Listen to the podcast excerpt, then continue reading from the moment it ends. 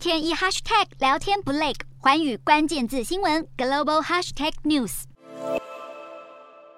美军 AH 六十四 E 阿帕奇攻击直升机像是一台盘旋空中的重型坦克，发射地狱火飞弹，精准击毁地面目标。美国与南韩军方睽违两年多的联合军演。另外，以往不常公开部队训练画面的美国，现在却高调曝光阿帕奇攻击直升机在南韩实弹射击、大秀肌肉的画面，似乎就是要警告北韩不要再挑衅了。美国上一次在南韩进行军演是在二零一九年，后来因为新冠疫情与朝鲜半岛局势有所缓解等原因，让美韩两国暂停。所有的联合军演计划，但从今年开始，北韩频频试射飞弹，甚至还传出进行核试的消息，这让五月上任的南韩总统尹锡悦誓言对北韩采取强硬的反制，而最有效的方法就是让美韩联合军演再次成为常态。美国驻韩第二步兵师表示，美军在这一次的夏季演习之中，不分昼夜的进行 AGM 一一四地狱火飞弹、九头蛇七零航空火箭弹和三十公里链炮的射击训练。而美方人员也证实，原本轮调派驻南韩的美国阿帕奇部队，也在今年二月份改成永久驻扎，让美军机组人员能更熟悉朝鲜地理环境，并获得更扎实的训练。